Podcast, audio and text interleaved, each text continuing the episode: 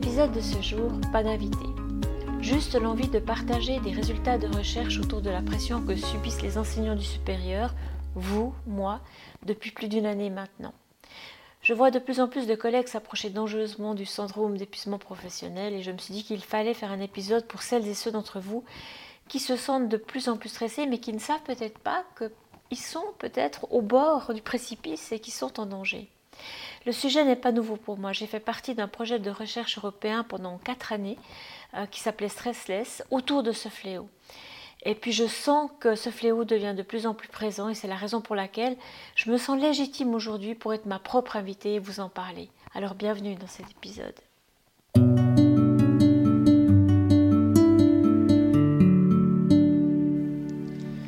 Après une année de pandémie en raison du, coronavirus, les enseignantes et les enseignants du supérieur expérimentent de plus en plus un état de surcharge, un état de fatigue extrême, ce qui peut les conduire au syndrome d'épuisement professionnel, ce qu'on appelle le burn-out.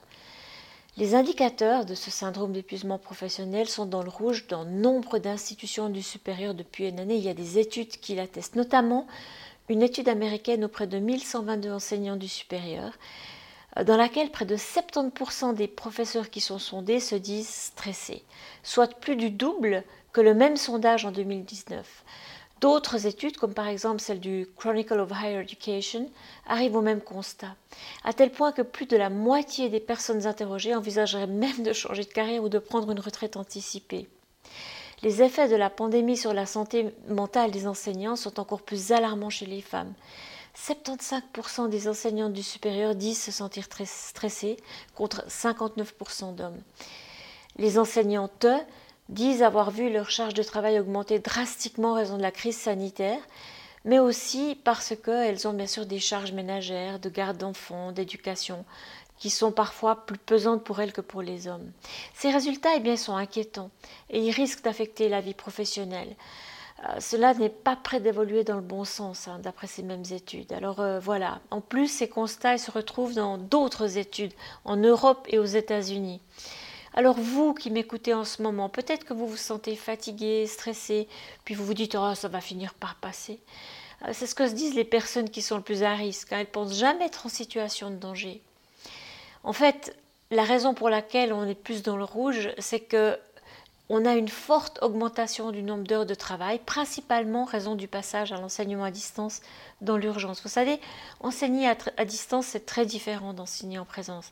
Il faut y consacrer au minimum trois fois plus de préparation, voire davantage par rapport à un cours qu'on donnerait en présentiel. Alors voilà, et à cette surcharge d'heures de travail pour l'enseignement, ce qui laisse aussi peu de place pour la recherche, eh bien s'ajoutent les tâches comme la garde des enfants, le fait de faire l'école à la maison, euh, et puis de, travailler tout le temps finalement, de ne pas avoir d'interruption entre la bulle de la sphère privée et la bulle du travail.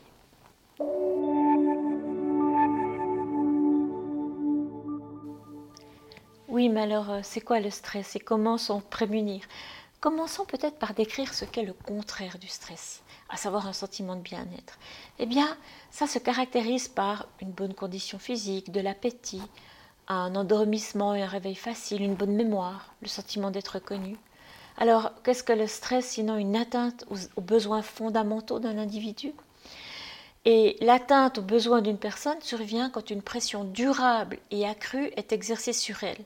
Alors si dans certaines circonstances une certaine dose de pression est saine et peut être vécue positivement, bah, trop de pression sans récupération suffisante, ça génère du stress.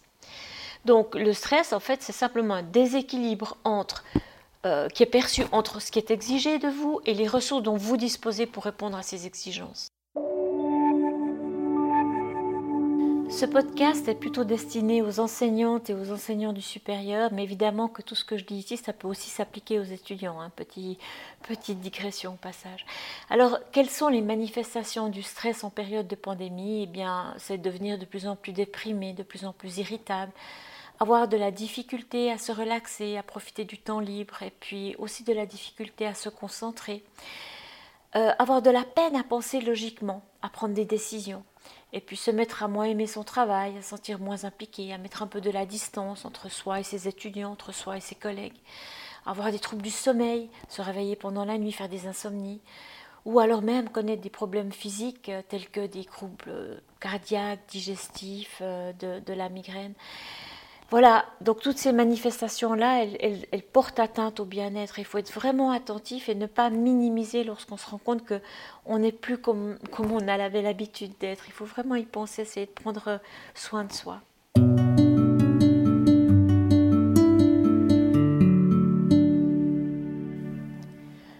Je vais vous présenter quelques stratégies pour se prémunir au mieux de ce, fléau, parce qu'on ne peut pas parler autrement de stress euh, qu'en disant que c'est un fléau. Mais avant ça, il y a quand même une lecture que j'aimerais mentionner, c'est celle d'un livre qui, me concernant, a changé ma vie, euh, et dont je mettrai la référence sur la page de l'article qui va avec cet épisode sur pédagoscope.ch. Et ce livre, c'est Imparfait, libre et heureux de Christophe André. Ça se lit comme un roman et puis surtout, ça nous déculpabilise, nous les enseignantes et les enseignants du supérieur qui avons parfois tendance à être un petit peu trop perfectionnistes, à vouloir trop bien faire et à expérimenter ce qu'on appelle le syndrome de l'imposteur. Alors voilà les stratégies. On va, va mentionner six, peut-être que chacun il va y trouver une qui lui convient, ou peut-être même encore d'autres, mais moi j'ai envie de vous en présenter six. Première stratégie, maîtriser ses pensées négatives. Alors, la première stratégie, ça consiste à être conscient de son propre discours interne, euh, notamment en repérant les pensées négatives qu'on peut avoir ou les croyances limitantes, et puis se dire que l'erreur est humaine et que nul n'est tenu à la perfection. Euh, ce sentiment-là engendre plus de succès et de santé à long terme qu'une autocritique sévère qui est assez fréquente dans l'enseignement supérieur. En fait, il s'agit de voir le verre à moitié plein plutôt qu'à moitié vide. Et puis, une pratique qui aide à développer cette vision consiste à mettre par écrit trois éléments que vous avez vécus dans la journée qui sont positifs. En fait, trois petits éléments de gratitude. Alors, par exemple, les miens pour hier, c'était euh, bah, d'avoir mangé un excellent saumon à midi, d'avoir eu euh, une super discussion avec euh, un de mes fils, et puis d'avoir eu un contact téléphonique avec une amie avec laquelle j'avais plus parlé depuis longtemps. Deuxième stratégie, elle est en lien avec le sens, le sens de ce qu'on fait, pourquoi on le fait. Je pense que c'est important de garder à l'esprit sa mission, les raisons qui ont fait que vous êtes enseignante du supérieur aujourd'hui. Alors, ce qui semblait de peu de valeur ou d'intérêt, ben, ça peut tout à coup prendre une autre dimension. Garder à l'esprit la vision qu'on a en tant qu'enseignant, la mission pour donner du, sens aux tâches en apparence monotones, ingrates. Euh, et puis bon, ben voilà, se, faire plaisir. Et surtout ne pas chercher à trop en faire. Essayer plutôt de rester simple et ne pas chercher à trop en faire. Ne pas multiplier les outils. Euh, sur euh, les, outils éducatifs en ligne, puis se contenter avec des choses simples, mais ce qu'on choisit, eh bien on le fait, on le fait du mieux possible. Après, des bonnes petites routines qui sont bien, bienfaitrices. On sous-estime le stress causé par les incessantes prises de décision qu'on peut vivre dans une journée. Alors, une approche simple et efficace pour lutter contre le stress consiste à réduire le nombre de décisions à prendre en créant des routines chaque fois que c'est possible.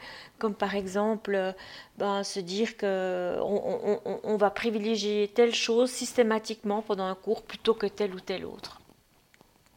Et se donner du temps libre. C'est difficile hein, quand on est entre la sphère publique, la sphère, de l'école professionnelle et la sphère privée, qu'on travaille tout le temps à la maison. Mais des études en psychologie positive montrent que consacrer du temps à pratiquer une activité non professionnelle captivante, eh bien, ça pourrait faire de générer de l'énergie. Alors l'état de tension et de fatigue lié au travail peut être réparé par une dépense d'énergie dans un autre cadre. Euh, des études scientifiques, notamment celle de Tal Ben-Shahar, ont, prouvé que dans certains cas, une activité physique régulière, mais même modeste, hein, par exemple, comme, comme euh, se balader 30 minutes trois fois par semaine, eh bien, ça peut prémunir durablement et efficacement contre l'épuisement professionnel. Facile à dire, me direz-vous? Hum, Pas toujours si facile que ça. Vraiment, se planifier dans sa semaine trois moments pour aller se balader, euh, voilà, en simplement en contemplant la nature. C'est vraiment efficace. La cinquième stratégie, eh bien, c'est tout simplement apprendre à dire non. Une bonne discipline personnelle de travail, une bonne planification, des alternances entre un temps de travail et un temps de récupération, eh bien, ça permet plus facilement de dire non. Sans oublier que dire non à une demande ne signifie, ne signifie pas dire non à une personne.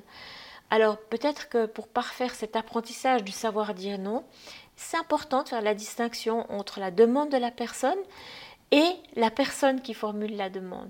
Donc par exemple, de dire, bah, écoute, j'aimerais bien te rendre service euh, avec cette demande-là, mais je ne vais pas y arriver. Alors ce que je peux te proposer, eh c'est de faire plutôt ceci, ou plutôt cela, ou de le faire dans un délai plus long, ou alors que tu demandes à quelqu'un d'autre. Mais en fait, euh, prendre le temps de dire non, eh bien, euh, c'est aussi éviter de se mettre dans des situations où on a tout, tout à coup une surcharge de travail. Et puis la sixième stratégie, elle est tellement simple, vous la connaissez toutes, c'est la respiration. Respirer. En fait, respirer, c'est un formidable outil de réduction de stress qu'on a tout le temps sur soi et dont on néglige vraiment trop souvent pourtant les vertus. Alors peut-être simplement s'imposer trois respirations profondes d'affilée plusieurs fois par jour, eh bien ça peut contribuer, contribuer simplement et avec efficacité à améliorer le sentiment de bien-être sans nécessiter une infrastructure particulière euh, ni un investissement conséquent de temps.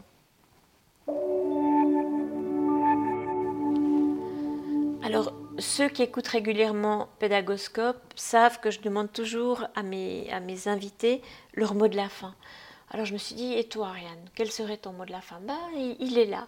En fait, quelle que soit la stratégie adaptée, rappelez-vous que les moments de pression devraient toujours être suivis de moments de récupération, échelonnés dans une journée de travail, dans la semaine, dans l'année. En fait, on devrait s'identifier un sportif d'élite qui alterne des épisodes d'entraînement intensif avec des épisodes de repos, synonyme de récupération. Puis en fait, toujours s'offrir un moment de détente après un moment de travail intense. Alors voilà, prenez bien soin de vous et prenez soin des autres. À bientôt.